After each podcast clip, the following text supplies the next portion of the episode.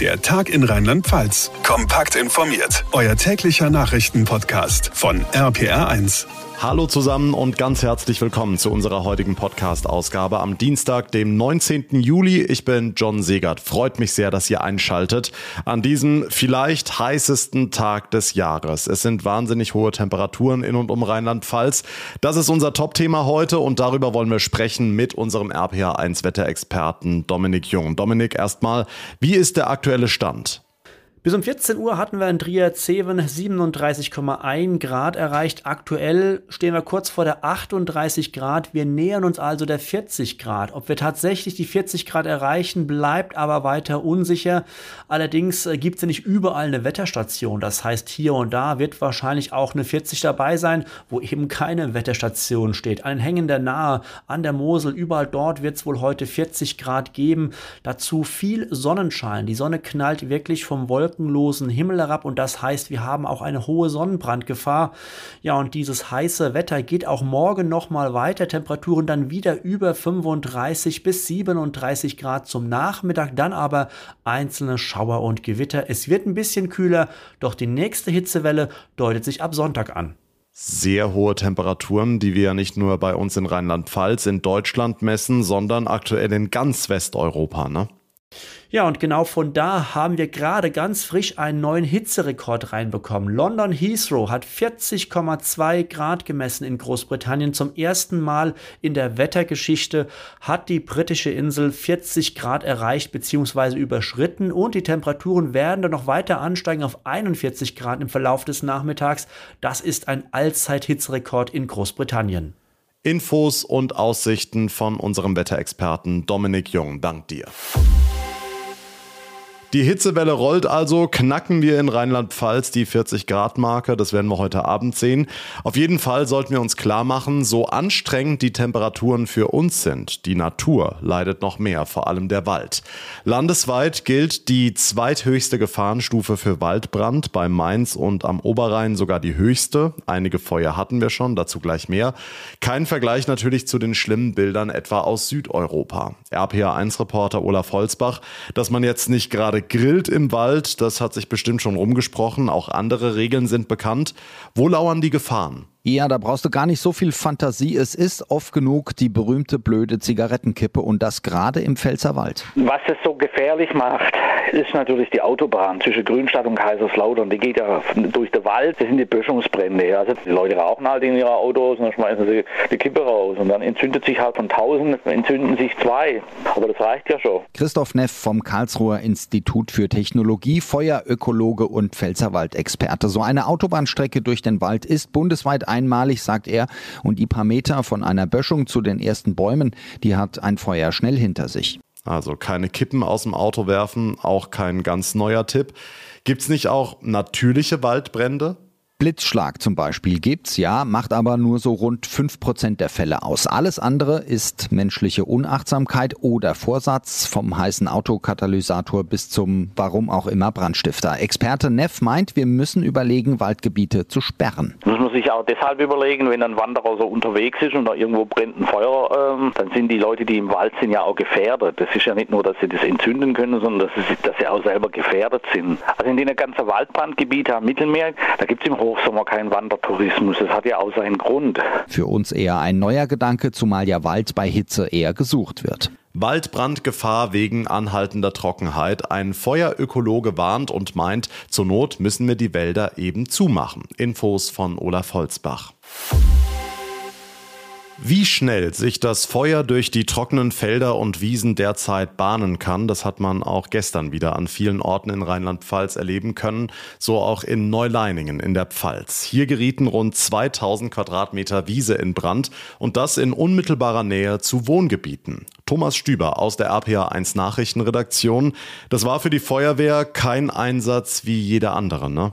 Nein, ganz und gar nicht. Weil das Feuer an einem Hang unterhalb der historischen Burg ausbrach, kamen die rund 150 Einsatzkräfte gar nicht mit ihren Löschzügen nah genug an die Flammen ran. Also musste ein Teil der Feuerwehrleute hoch zur Burg fahren und das Feuer dann quasi von oben, von der Burgmauer aus bekämpfen. Unterstützung gab's von einem Polizeihubschrauber, der immer wieder Wasser von nahegelegenen Seen holte und über den Flammen abwarf. Für die Neuleininger Anwohner wie Tino Grünert beängstigende Szenen bin dann äh, Richtung des Rauchs gelaufen und habe dann auch die Feuerwehr gesehen und habe gesehen, dass halt äh, der Hang unten hochbrennt und dass es dann halt schon recht knapp wird, äh, wo es an die, an die Gärten und an die ersten Häuser geht. Und äh, da denkt man, ja, man, man kennt es ja nur aus dem Fernsehen, wie es in den südlichen Ländern im Moment ist. Und das hat man jetzt direkt vor der Haustür. Man hatte halt nur gehofft, äh, hoffentlich trifft es keine Häuser. So wie ich jetzt mitbekommen habe, sind zwei Gärten zerstört. Aber die Feuerwehr war zum Glück äh, schnell genug, dass es nicht auf ein Haus übergegriffen ist. Das wäre in Neuleining dann mit Sicherheit fatal gewesen. Am Ende ist zum Glück alles gut gegangen, niemand wurde verletzt und die Feuerwehrleute konnten ein Übergreifen der Flammen auf Wohnhäuser und die historische Burgmauer verhindern. Okay, ist denn schon etwas zur Ursache bekannt? Ja, noch nicht so ganz. Die Kripo sei während der Löscharbeiten zwar vor Ort gewesen, hieß es, aber es wird auch sicherlich noch weitere Untersuchungen geben. Allerdings gibt es aktuell wohl keinerlei Erkenntnisse, die auf fahrlässige oder vorsätzliche Brandstiftung hindeuten. Vielmehr vermutet die Polizei, dass die trockene Wiesenfläche unterhalb der Neuleininger Burg durch eine Glasscherbe in Brand geraten war. Bei der anhaltenden Trockenheit, haben wir ja vorhin hier im Podcast gehört, kann das leider sehr schnell passieren. Sollte es da Neuigkeiten geben, erfahrt ihr es natürlich hier bei uns bei APA1 im Radioprogramm sowie hier im Podcast. Dankeschön, Thomas Stüber.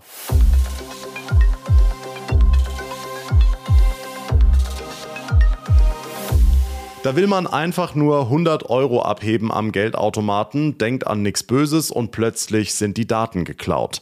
Das sogenannte Skimming an Geldautomaten in Deutschland hat im ersten halben Jahr deutlich zugenommen und das, obwohl die Karten ja eigentlich immer sicherer werden. RPA1 Info-Chef Jens Baumgart, heute wurde eine neue Statistik vorgestellt. Wie sieht die aus? Ja, in den ersten sechs Monaten dieses Jahres haben Kriminelle 140 Mal Geldautomaten in Deutschland manipuliert. Das ist schon jetzt mehr als im gesamten vergangenen Jahr. Immerhin, es gibt eine gute Nachricht. Der Schaden ist deutlich geringer geworden. Er lag insgesamt bei nur noch 87.000 Euro. Der Grund, du hast es schon gesagt, weltweit werden inzwischen bessere Chips eingesetzt, die es den BetrügerInnen schwerer machen, an das Geld ranzukommen, denn die Automaten erkennen in der Regel gefälschte oder kopierte Bank Karten häufiger als früher. Trotzdem gibt es ja immer noch viele Menschen, die betroffen sind. Was kann denn jeder selbst tun? Was können wir Kunden tun? Also zunächst mal, wer Opfer von Skimming geworden ist, bekommt das Geld normalerweise zurück. In der Regel ersetzen die Banken solche Schäden. Vorausgesetzt natürlich, wir gehen sorgfältig mit der Karte und der PIN-Nummer um. Am besten ist es natürlich, äh, wenn es erst gar nicht so weit kommt. Äh, wir sollten deshalb darauf achten, dass der Automat eben nicht manipuliert ist. Meistens wird ja da so ein Gerät äh, vor dem Kartenschacht fixiert, das den Magnetstreifen auslesen soll. Außerdem gibt es in der Regel irgendwo eine kleine versteckte Kamera, die auf die Tastatur Tastatur gerichtet ist, um die PIN eben auszuspionieren.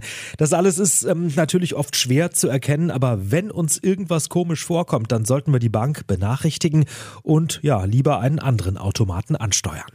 Die Fälle von Skimming haben wieder zugenommen. Infos waren das von Jens Baumgart. Und damit jetzt zu weiteren Meldungen aus der Region. RPA 1, die Rheinland-Pfalz-Reporter. Rockerrazzia im Norden von Rheinland-Pfalz und in Nordrhein-Westfalen. Ein Großaufgebot der Polizei durchsucht seit heute Morgen insgesamt sechs Objekte in der Region. Die Ermittlungen richten sich gegen mehrere Mitglieder des Hells Angels Charters Siegen. Sie hatten ihr Clubhaus im Frühjahr nach Westerburg verlegt und sollen verbotene Vereinsabzeichen öffentlich getragen haben.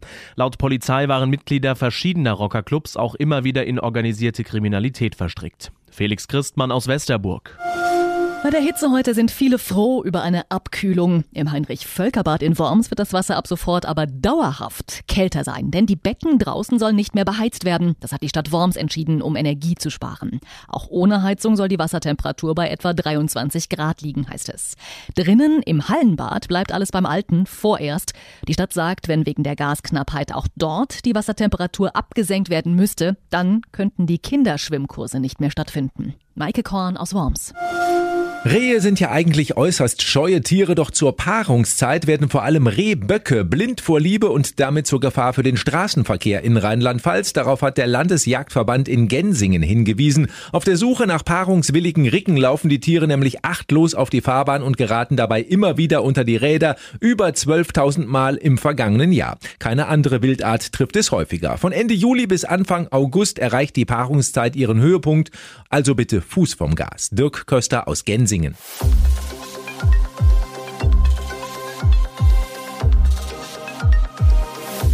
Das war's für heute hier im Podcast. Die enorme Hitze beschäftigt uns natürlich auch weiterhin. Darum werden wir Ende der Woche eine Spezialfolge dazu veröffentlichen. Wir sprechen unter anderem mit unserem Wetterexperten Dominik Jung über die aktuelle Wetterlage sowie über Langzeitprognosen und wir beleuchten die Auswirkungen der Hitze und der anhaltenden Trockenheit auf Mensch, Tier, Natur und auf unsere Landwirtschaft. Und wir stellen die Frage, wie wird Rheinland-Pfalz wohl im Jahr 2050 aussehen? Das alles Ende der Woche. Für heute würde ich mich sehr über eine kurze Bewertung von euch freuen, zum Beispiel bei Spotify oder bei Apple Podcasts. Mein Name ist John Segert. Ich bedanke mich ganz herzlich für eure Aufmerksamkeit, für euer Interesse. Wir hören uns dann morgen Nachmittag wieder. Bis dahin eine gute Zeit, behaltet einen kühlen Kopf und heute nochmal ganz besonders deutlich, bleibt bitte gesund. Der Tag in Rheinland-Pfalz, das Infomagazin, täglich auch bei RPR1. Jetzt abonnieren.